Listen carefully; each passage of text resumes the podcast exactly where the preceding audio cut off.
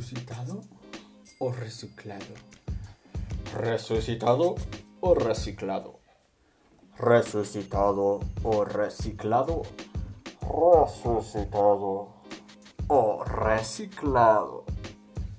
Así es, bienvenidos a esta nueva temporada del podcast Un Café con Jesús. ¿Resucitado o reciclado? donde estaremos hablando en esta temporada sobre la resurrección verdadera del Señor Jesucristo y el efecto causante de una resurrección en nuestro corazón. Así que quédate en este episodio, en esta temporada, en este podcast Un Café con Jesús. Continuamos.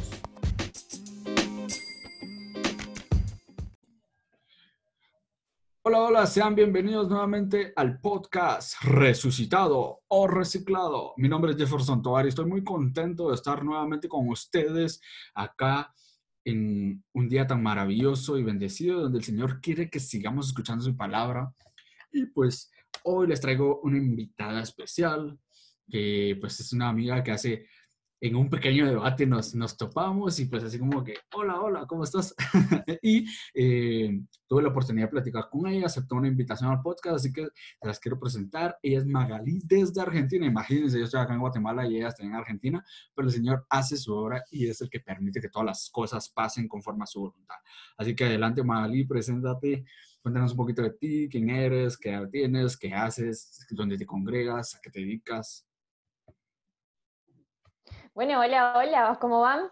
Y la verdad que es un gusto estar en contacto. Esto es verdaderamente me hace sentir esto de la palabra que somos uno verdaderamente en el Espíritu siendo iglesia, estemos en distintos puntos geográficos, es genial. Bueno, sí, mi nombre es Magalí Valeto Claps, tengo 30 años.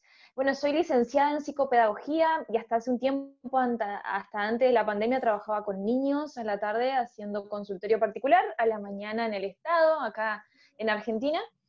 Eh, pero bueno, prácticamente todas las noches eh, yendo a mi parroquia, sirviendo en una congregación eh, del Santísimo Redentor. Es decir, tenemos sacerdotes redentoristas en nuestra parroquia a la que estoy en realidad hace ocho años. O sea, yo hice como una, una vuelta a la casa del Padre un poco ya desde grande. y desde ahí formando parte de un ministerio, yo soy cabeza del Ministerio de Evangelización de la parroquia, así que por ahí trabajando eh, no solo con jóvenes, sino también con adultos, con niños, porque hay un ministerio también para infancia misionera, así que ahí eh, sirviendo al Señor como para todas las edades. Eso está genial, que decía tu vida, que estés trabajando siempre para el Señor y pues también para los niños, ¿no? Creo que he visto en ti esa esencia del poder dedicarte a los niños, ¿no?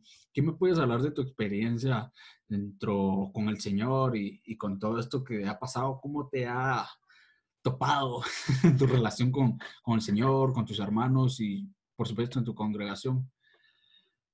La verdad que para mí es estar viviendo como un retiro que dura meses y meses y meses. Para mí el tema de la pandemia eh, eh, fortaleció aún más, creo, la intimidad, el tiempo de intimidad con el Señor. Es decir, siento que en, la, en, la, en el impulso del Espíritu Santo eh, sentí la necesidad de estar más unida en la palabra, al no poder encontrarlo en sí, recibirlo verdaderamente en la Eucaristía, sino por comunión espiritual, me llevó a encontrar a Jesús vivo en la palabra. Entonces hice un ahondamiento mucho mayor, porque para mí la palabra es, wow, es, verdadero alimento, pero fue aún mucho más tiempo dedicado. Y, eso, como fortalecer el ser iglesia, independientemente de las distancias, independientemente de no poder en un, espacio físico, sino ser iglesia, cuerpo místico de Jesús. Entonces eso fue genial, me, permitió vivir eso verdadero que aún no había vivido. Entonces para mí es el Señor verdaderamente va renovando las cosas, hace nueva todas las cosas y eso fue para mí impresionante, un aprendizaje impresionante. Gracias por compartirlo. Y pues por otro lado, me, me, contenta mucho, me alegra de que estés pasando como que esa experiencia. Pero bien, quiero que arranquemos con todo porque este es un temazo, este es un temazo, así que alistémonos, vamos a platicar un poquito con Magali. Y el tema de hoy se llama Jesucristo, la luz del mundo. Así que vamos a empezar diciendo el nombre del Padre, del Hijo, del Espíritu Santo. Amén. Señor, amadísimo Dios, Tú que estás acá con nosotros presente, te ponemos en tus manos este episodio de podcast para que tú toques nuestros corazones y nuestras vidas y que a través de tu palabra nosotros podamos recibir la enseñanza, la corrección y el amor que transmite tu palabra viva. Te pedimos, Señor, de que abras nuestros oídos a tu palabra, que abras nuestro corazón a tu voz, que abras nuestra mente, nuestro alma y nuestro espíritu para poder recibirte hoy con esta palabra que traemos para cada joven, para cada persona, para cada persona que nos escucha y que está ansioso de conocer más del Señor. Todo te lo pedimos y agradecemos por intercesión de María Santísima, la Madre de Dios y Madre nuestra, con todos los ángeles que nos acompañan en este episodio. Bendito seas alabado por siempre, Señor. Amén. En nombre del Padre, del Hijo y del Espíritu Santo. Amén.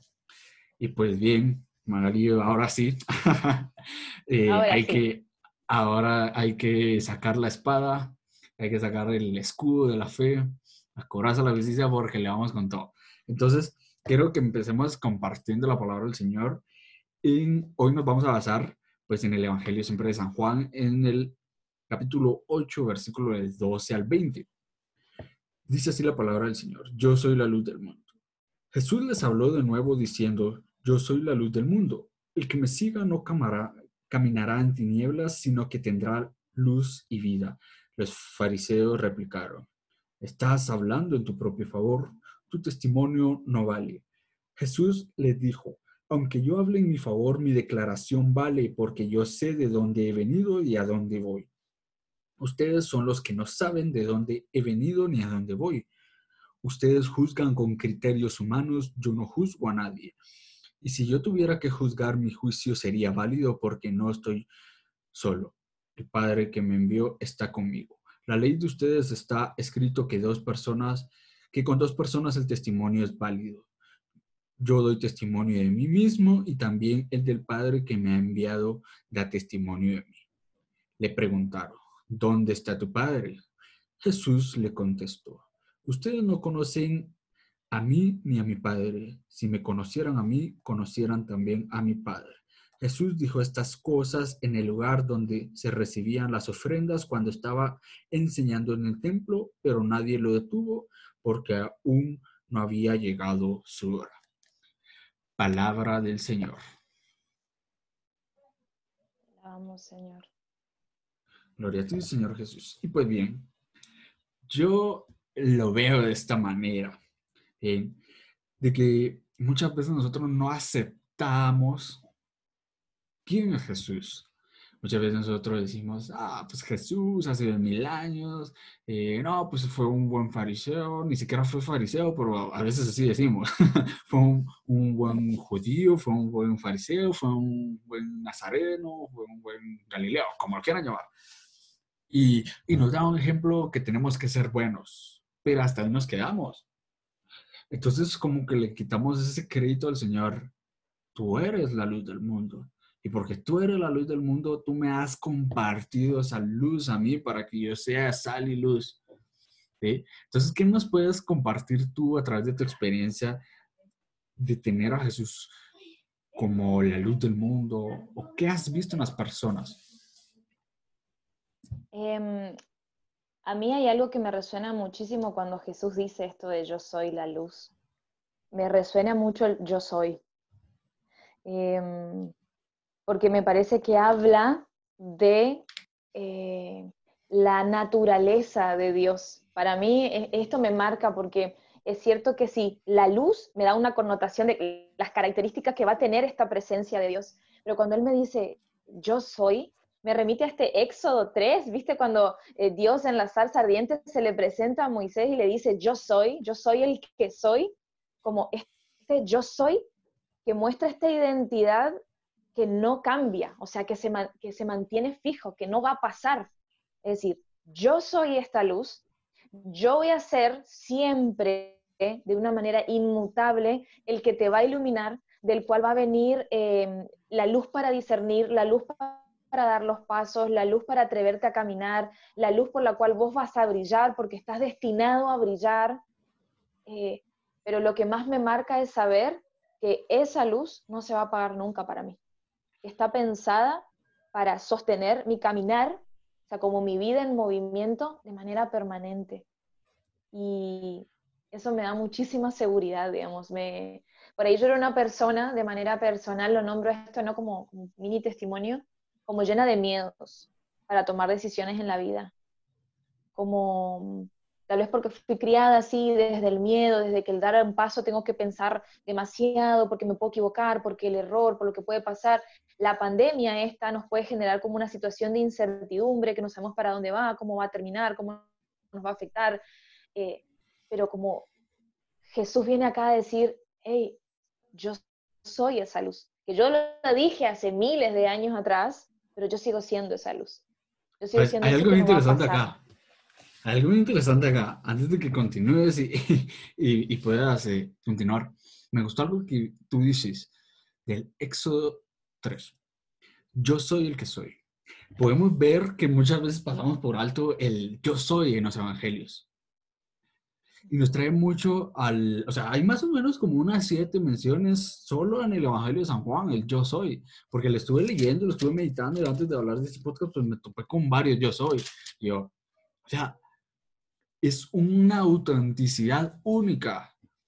Y, y, y algo que cuando tú dijiste, yo soy no va a pasar, o sea, tú puedes tener, tú puedes hacer, pero el ser jamás pasa. Entonces, me viene eso de, cielo y tierra pasará, más tu palabra no pasará. Exacto. Evidente. Pero hay algo bien interesante acá, que cuando tú mencionas la palabra luz, la luz transita, la luz se mueve, pero no se oscurece, no se opaca, no se termina, no cambia, ¿sí? Porque, o sea, decimos que la luz corre a 360 kilómetros por segundo.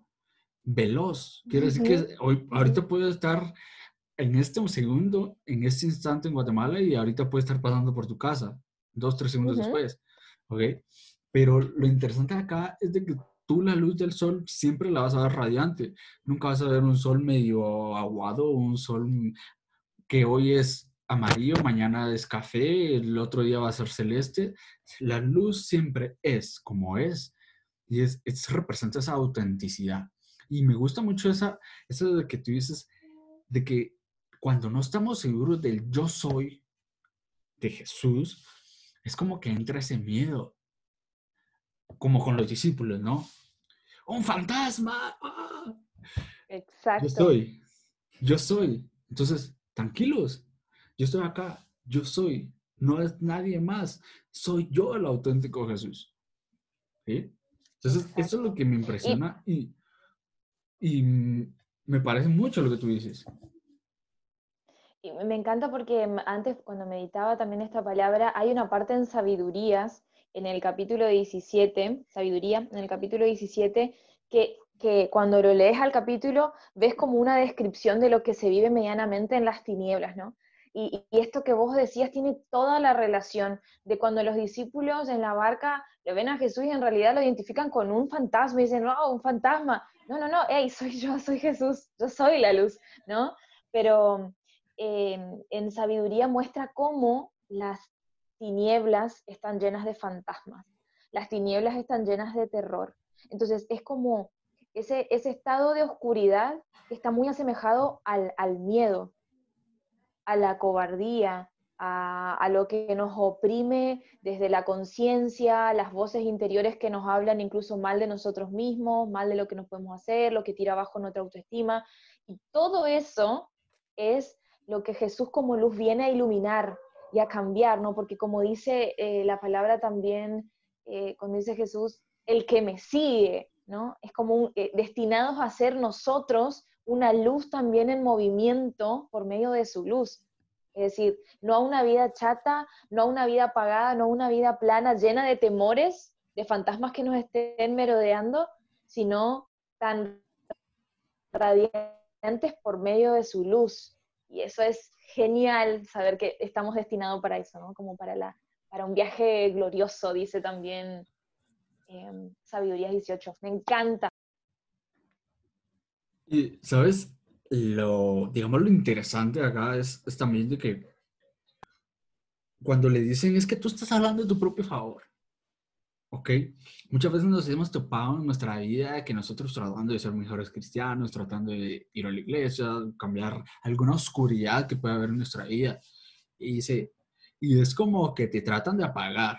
Y eso fue lo que los fariseos intentaron hacer con Jesús. Es que estás hablando por vos mismo, o sea, sos un judío como nosotros y trataros de, de reducirlo así como que ubicate, ¿no?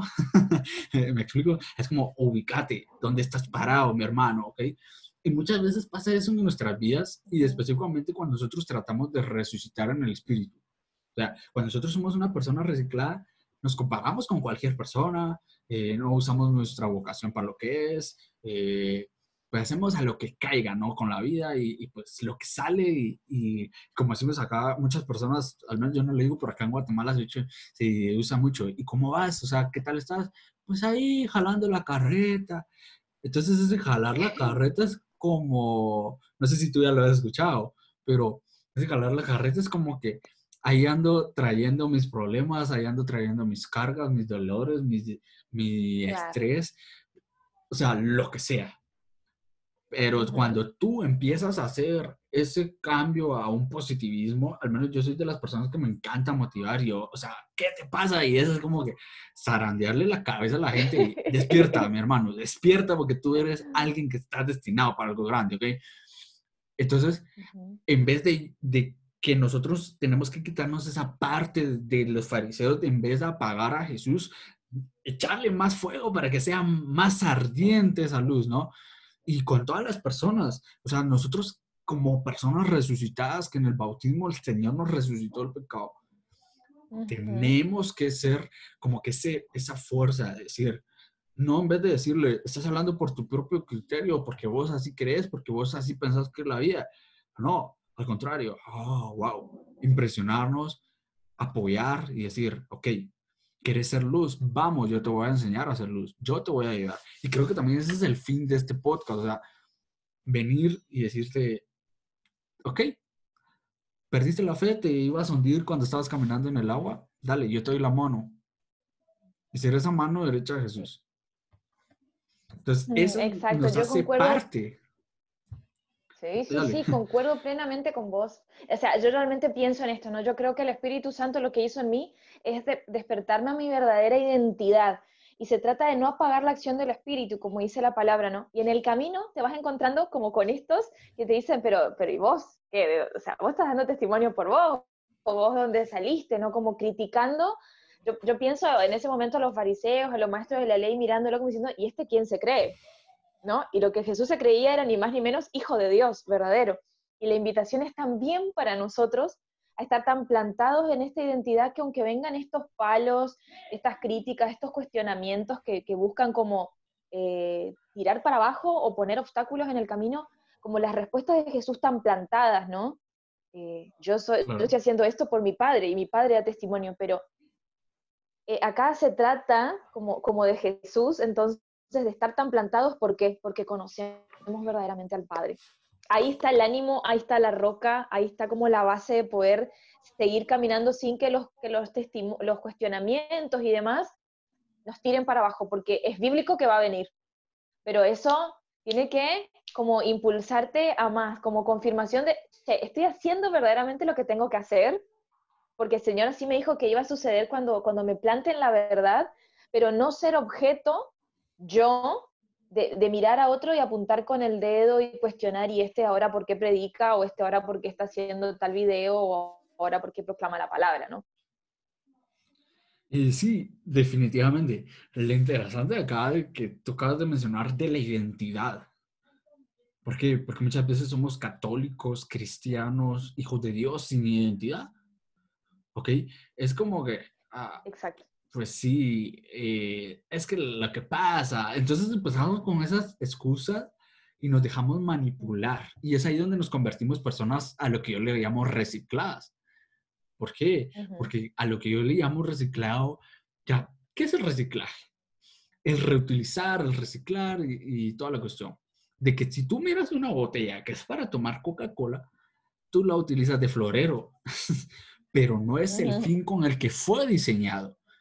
Entonces, es como que le estás cambiando el ¿para qué estás hecho? Ok, hacer para lo que estás hecho, no para lo que la gente te dijo que eras bueno, no para lo que el enemigo te metió en la cabeza, porque suele pasar. De que Totalmente. Me encanta la asociación que haces, Jefferson, me encanta. no, pues es que todos dicen, es que vos hablás, dice, de una manera tan... No, pero es el Espíritu Santo, amén. que, que, toda la gloria siempre sea a Él, que siempre el Señor es el que sabe por qué yo hablo como hablo. amén, amén.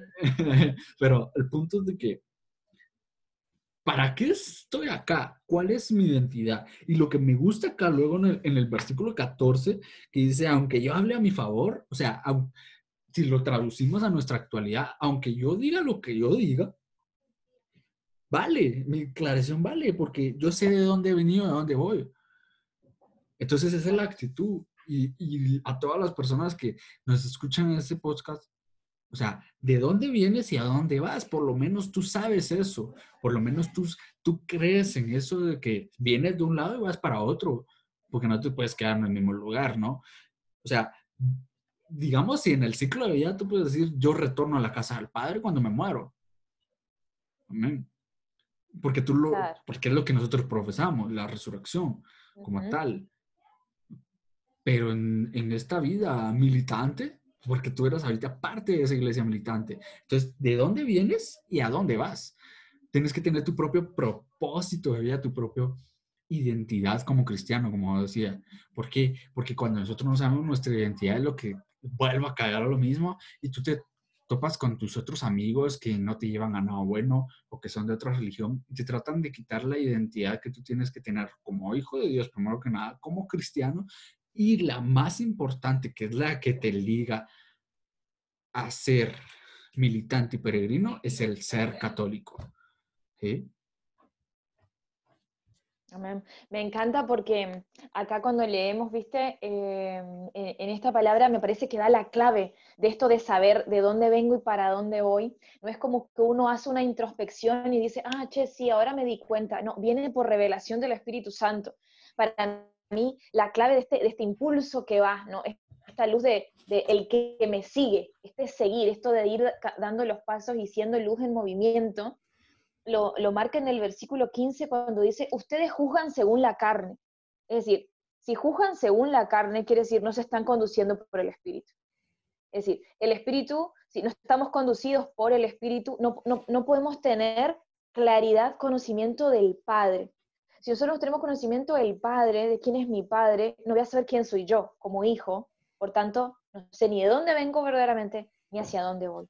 Entonces, para mí, algo que en mi vida personal marcó muchísimo, el empezar a buscar más en la fe, el hacer más, el, no como activismo, sino como, como dándome cuenta de para lo que fui hecha, tiene que ver con esto, de, guiarme y de conducirme bajo la acción del Espíritu Santo, como vivir el señorío de Jesús bajo este impulso del Espíritu Santo, dejarme llevar.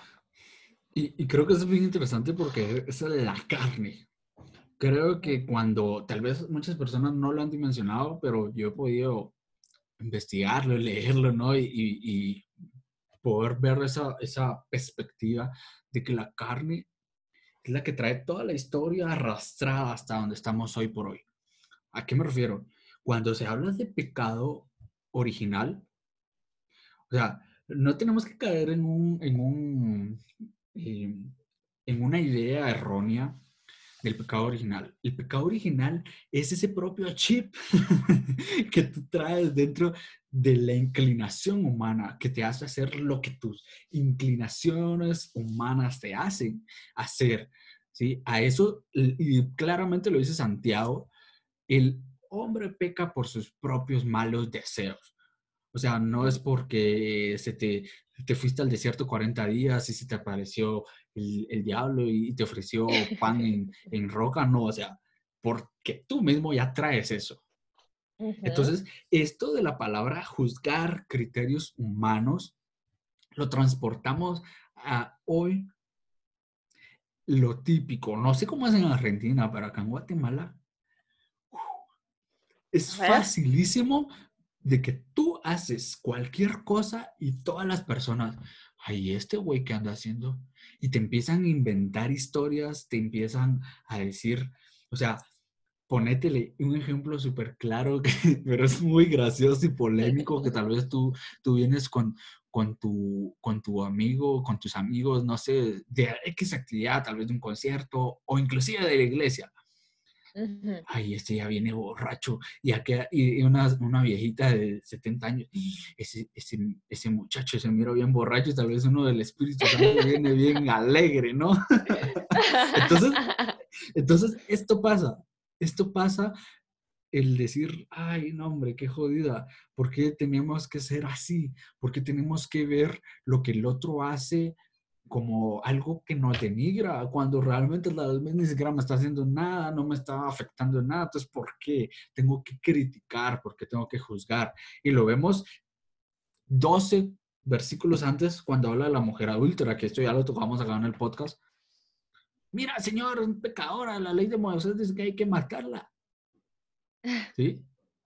Y pasa y sigue pasando hoy. Ay, es que, mire, hay tiene cuidado porque ese la otra vez lo vi en una esquina platicando con, con, una mujer de mala reputación. Que mire que ese la otra vez lo vi hablando con un muchachito que tiene planta que es delincuente. No, hombre, en vez de decirlo, mire, si usted puede darle un consejo, hágalo.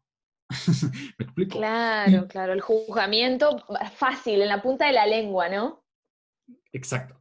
Entonces, dice, mi juicio sería válido si yo juzgara. ¿Por qué? Porque Él es la luz, Él es el que sabe brillar por excelencia. Es el que siendo humano jamás pecó. Es el que pudiendo haber dicho, tú fuiste pecador, tú eres cobrador de impuestos, tú, tú, tú, tú, al infierno. Pero no. Entonces nos dice, sería válido. Entonces, ¿qué nos dice? Juzguen como les gusta. O sea, esto tal vez no lo hice acá, pero es ligadísimo. Juzguen como les gustaría ser juzgados. Juzguen de acuerdo a mi criterio. Si yo perdoné a mis hermanos, los fariseos, los cobradores de impuestos, las prostitutas, la samaritana que había tenido cinco esposos y con cinco, no sé cuántos, ya ni recuerdo, y con el que vivía actualmente no era su esposo.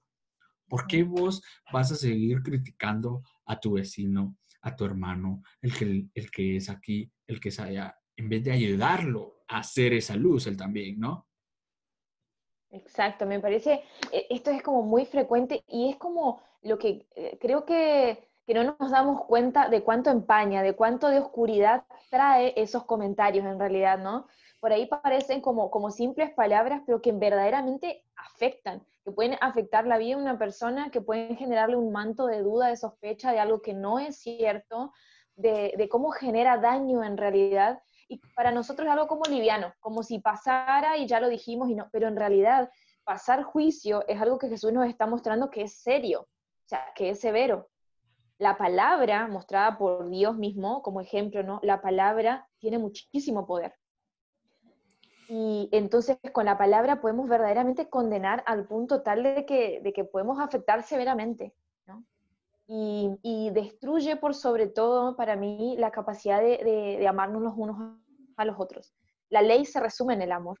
Entonces ahí, por simples palabras, nosotros no estamos amando, estamos juzgando, estamos criticando. Y, y como creo que Jesús, lo que dijiste genial, ¿no? Esto de, juzguen según, e, en todo caso, según mis criterios. Porque nosotros nos encanta jugar en base a los nuestros. Pero como lo que dijiste es, es verdaderamente revelador. Jesús diciendo, juzguen según mis criterios. O sea, para eso implica tener como un cambio de mente, ¿no? Como un chip nuevo, renovado por el reino, ¿no? Como un pensamiento verdadero desde el reino y no, no mundano, digamos. ¿Se entiende lo que digo? ¿Va por ahí? Sí, claro. Y sabes algo que me, se me venía a la mente que hace dos episodios, bueno, contándolos no sé cuántos episodios anteriores en cuando subamos esto, pero, pero hablaba yo sobre la historia de, de la película La Cabaña, no sé si tú la viste. Me encantó. Pero hay una parte ahí específicamente que cuando el chico, este Max, ¿no? va y atraviesa una roca y se encuentra con la sabiduría. Sí. Y se sienta, se sienta, siéntate. Y empiezan a pasar toda la película. Mira lo que es, que mira. Entonces, es, caemos a esto. ¿Tú quieres ser el juez? Ok, luego te va a tocar a ti la vara. Ajá. Claro. Entonces, no, pero es que lo que pasa que... Y em, entonces empezamos a escuchar, no, es que lo que pasa que esto pasó, no, es que, no, pero es que la palabra es que es un veneno andando porque es la partícula más fácil para excusar. ¿Sí? Exacto. Entonces, cuando él le dice, no, ya no quiero ser el juez, que sea Dios quien juzgue. Y esa es la actitud, lo que nos quiere dejar esa película y que lo tenemos que hacer vida. Eh, a mí también me encanta como cuando transmite esto de que más allá de juzgar a los demás, también juzgamos las situaciones como malas o buenas, ¿no? Como según nuestros criterios, según nuestra mentalidad, según nuestra realidad, como si lo juzgamos. Em, esto considero bueno, esto considero malo. Dios no lo piensa así, ¿no? Y como nosotros sí nos ponemos en el lugar de Dios, decir, esto está, lo que está pasando ahora es malo, y tal vez Dios lo está permitiendo con un propósito que en realidad trae, quién sabe qué cosas grandiosas para nuestra vida, ¿no? Pero nosotros ya lo posicionamos en que esto que estoy viviendo es malo, y a lo mejor Dios tiene esos propósitos insondables de gloria. Creo que si hablamos de la situación actual, súper difícil, pero lo quiero resumir muchas veces. Unas personas dicen, es que Dios lo está utilizando para purificar a su iglesia. No, es que Dios hizo para condenar a los malos. No, es que Dios eh, hizo para ver qué tan bueno eras si tú eras capaz de, ayudar al más necesitado en un momento tan crucial, porque es una encrucijada de nuestra vida para todos. Es que Dios lo usó, es que Dios aquí, es que Dios allá. ¿Por qué involucras a la naturaleza, a la madre tierra, a la madre naturaleza, que Dios la volvió independiente para ligarlo a, lo que Dios quiere para la vida de las personas? O sea, la fe es puesta a prueba, pero básicamente Dios te conoce. Dice, dice que el único que puede ver el corazón del hombre es Dios. Entonces, si tú sos generoso, el Señor te conoce. No necesita por qué ponerte una prueba para decir, ah, vamos a ver, porque a Él estaría esperando algo y Dios no espera porque es más arriba del tiempo. ¿sí? Entonces es como, hey, mi hermano, las cosas pasan, pídele a Dios, vive, ayuda, y resucitan al espíritu. Fácil, sencillo. Exacto, nos quedamos muy trabados en tratar de razonar y encontrar la explicación a todo lo que está sucediendo, ¿no? Y encima a eso le empezamos a atribuir a Dios. Dios permitió, Dios me mandó, Dios generó, como para poder darle una explicación lógica. Dios supera la lógica. Si lo intentamos en, a ver, si Dios entra dentro de nuestras estructuras lógicas, entonces ese no es Dios. Y creo que eso es algo, una clave. Claro. Ahora para volver como al tema de... Ajá. Cuando, o sea, obviamente el Señor supera la lógica, pero es un ser racional que tú puedes custodiar, que tú puedes interrogar. Amén. Y Él te va a responder, pero tampoco le vengas, Dios, ¿por qué permitiste la pandemia? Dios, ¿por qué permitiste que terminara mi relación de hace cuatro años que tenía, no? y, es que pasa, porque cuando nosotros estamos en una parte crucial de nuestros sentimientos, tratamos de buscarle cualquier razón a Dios para culparlo, ¿no? Pero bien, ahora prosiguiendo la lectura, ya casi llegando al fin, dice en el 19 en el versículo 19 le preguntaron, ¿dónde está tu padre?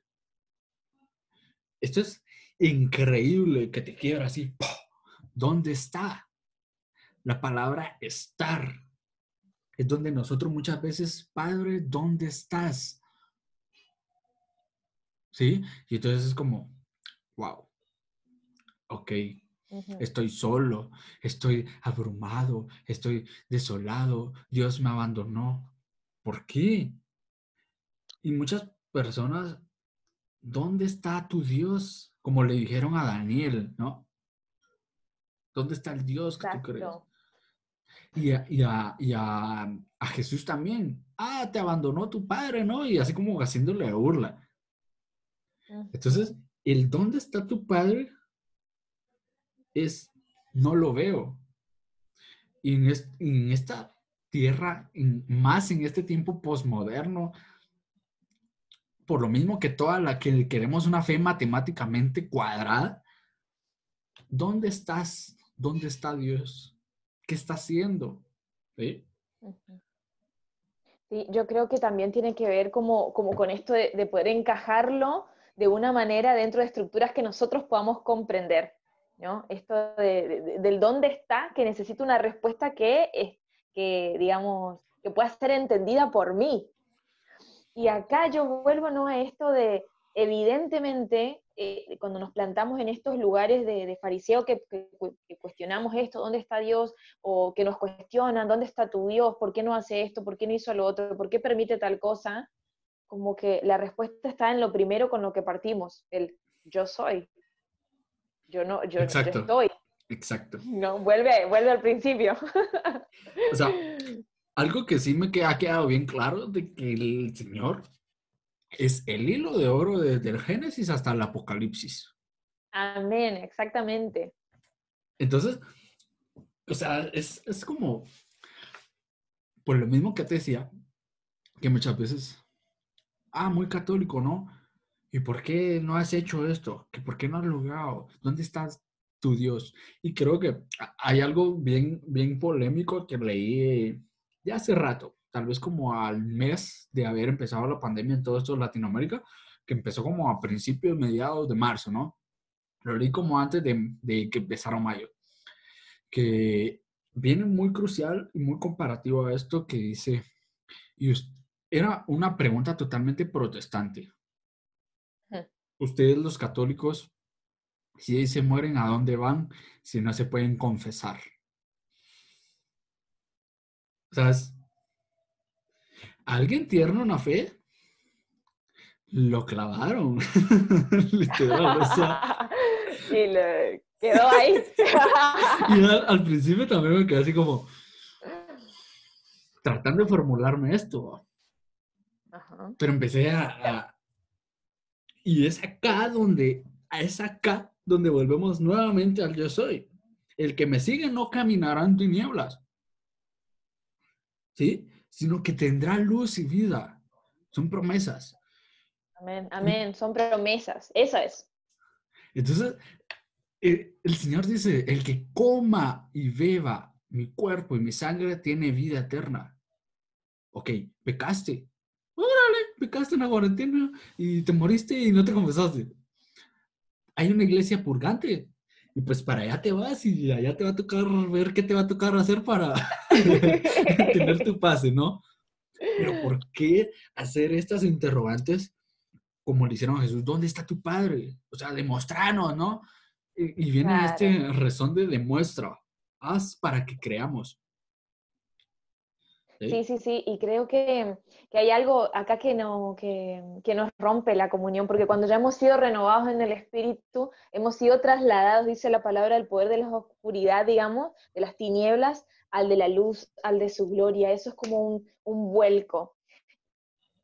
Y, dice la palabra también en Juan mismo, no en el 1, que, que las tinieblas no prevalecen sobre la luz, y eso es un estado permanente y el que hace la decisión del seguimiento, el que toma la decisión del seguimiento, eh, recibe este estado inmutable de Dios, este estado inmutable de misericordia de Dios, de su gracia, de su amor, digamos, que supera en sí la realidad de un sacramento, porque hay una, una naturaleza de Dios que no cambia si tomaste la decisión vos de seguirlo. Estuvo magnífica esta, esta plática, esta conversación. Y quiero ya para terminar que entremos en este último versículo del 20 que está súper interesante que ahorita pues le estaba meditando. Jesús dijo estas cosas en el lugar donde se reciben las ofrendas, cuando estaba enseñando en el templo. Pero nadie lo detuvo, porque aún no había llegado su hora. ¿Qué puedes interpretar tú con esto? Al menos yo lo recibo donde se reciben ofrendas. La ofrenda es lo que tú das. Entonces Jesús estaba, o sea, tal vez no, digamos físicamente, pero sí Dios estaba recibiendo lo que la gente estaba dando. Uno. Y número dos, enseñando en el templo. Enseñar es un verbo que viene de hacer. Y posterior, nadie lo detuvo. Es que nadie tuvo el carácter, la capacidad o la valentía de poner un alto. Y número cuatro, porque no había llegado su hora. Cuando tú tienes algo que hacer y Dios dice, te toca hacerlo, pero ni aunque te tiren una piedra en la cabeza, te van a detener, mi hermano, porque tú tienes un destino, tú tienes una misión y una vocación con la cual cumplir si tú se la has entregado a Dios. Exacto, yo creo que, que mm, acá el tema de la ofrenda me tocó muchísimo porque creo que además de estar en un lugar donde se recibían las ofrendas, yo creo que Jesús lo que estaba haciendo era hacerse ofrenda él mismo. Era eh, esto de lo que venían a dar, era darse él mismo. Estaba impartiendo esa sabiduría de decir, me estoy dando, yo soy la luz, digamos, tómenme a partir de ahora. Em, y como muestra de, de, cómo nosotros también tenemos que hacer este seguimiento de darnos nosotros, darnos, eh, ser como Jesús en este ofrendarse a sí mismo, que no es como morir a nosotros mismos, sino es entregar la vida. Entregar la vida es distinto que morir, que morir uno mismo, ¿no? Es el entregar la vida. Y en esta entrega de la vida, en este, en este lugar donde están, donde se daban las ofrendas, para mí tiene todo que ver con que hay como un tiempo para tu vida marcado por Dios y un propósito para tu vida marcado por Dios, que independientemente de lo que venga frente o venga enfrente contra eso, nada lo puede romper, nada lo puede tener excepto tu propia voluntad de decir, yo no sigo esta luz, yo no sigo aquel que es la luz. Entonces yo no eh, me ofrendo como Él se ofrendó. Entonces, ahí se, rompe, digamos, en sí el propósito para el que fuiste creado. O sea, no se rompe el propósito, sino se rompe en que se cumple efectivamente en tu vida por propia decisión, porque decidiste no seguir la luz. Decidiste no ser entonces ser esa luz que Él te destinó a ser, esa ofrenda a la que te llamó para entregar tu vida. Entonces, concuerdo completamente con vos de que hay un destino glorioso luminoso para nosotros mismos, pero también para irradiar a los demás, que no lo puede tener nada, porque eso es algo que Dios, como una promesa que Dios asignó así como sobre tu, sobre tu cabeza. Amén. Hay algo, o sea, me encantó esa, esa parte de todo, cómo lo dimensionaste. Creo yo que es súper, súper crucial y súper quebra paradigmas el dimensionarlo de esta manera. Porque el tener un propósito de vida es lo que te hace vivir y la luz no se puede apagar. La luz no se puede ocultar. ¿Por qué? Porque dice que la luz tiene que ponerse en un lugar alto. Como dice en la parte cuando dice sean sal y luz. Pero aún así, si lo ves de otro lado, tú prendes una veladora, una vela, y le pones una caja encima, antes de que se apague la luz, la caja se quema.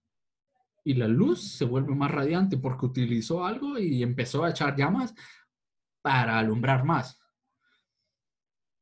Ok, tienes un cuarto encendido con una luz, tú estás encerrando la luz en una habitación, pero la luz se mira debajo de la puerta, arriba del marco de la puerta y en la ventana. Entonces tú no puedes ocultar esa luz. Y tú, mi hermano, que nos escuchas, no puedes ocultar la luz y el fuego del Espíritu Santo que hay en tu corazón, que el Señor en el bautismo puso y que con tu confirmación tú vivificaste. ¿Alguna última palabra, Magali, que quieras brindarles a nuestros oyentes?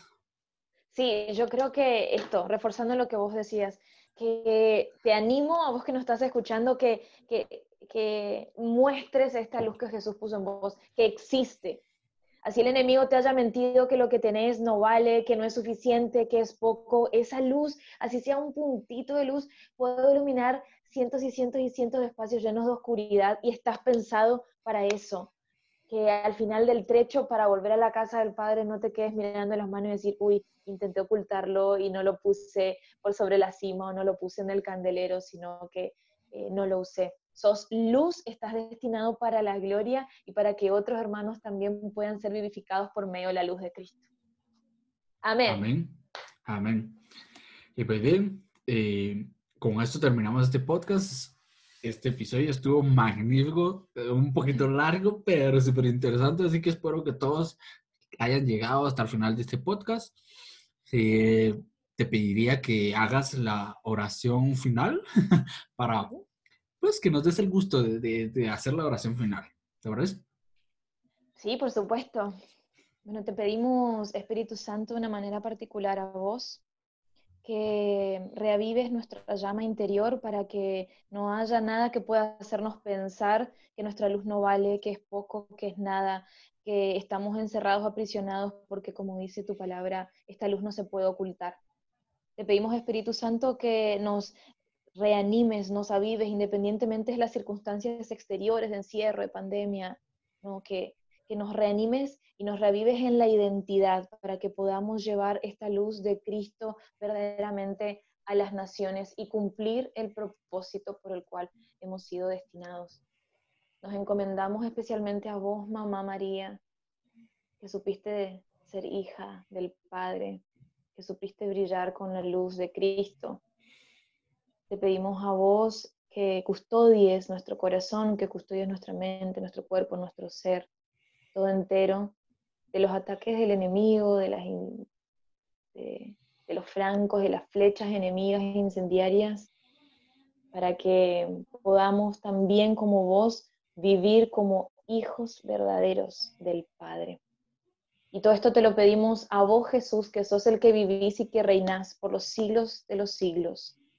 Amén. Amén. Y pues bien, esto fue un episodio más de Resucitado o Reciclado. Recuerden que la luz camina más rápido que el sonido. Vuela más rápido que el sonido.